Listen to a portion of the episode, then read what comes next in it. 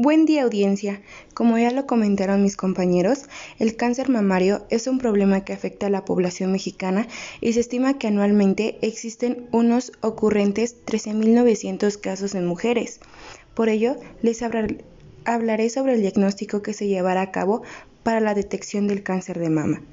Los médicos suelen utilizar pruebas adicionales para detectar o diagnosticar el cáncer de mama, pero esto no significa que a fuerza tengas que tener cáncer.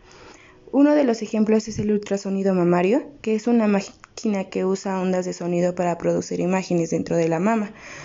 Otra es la monografía de diagnóstico. Esta es una radiografía más detallada de la mama.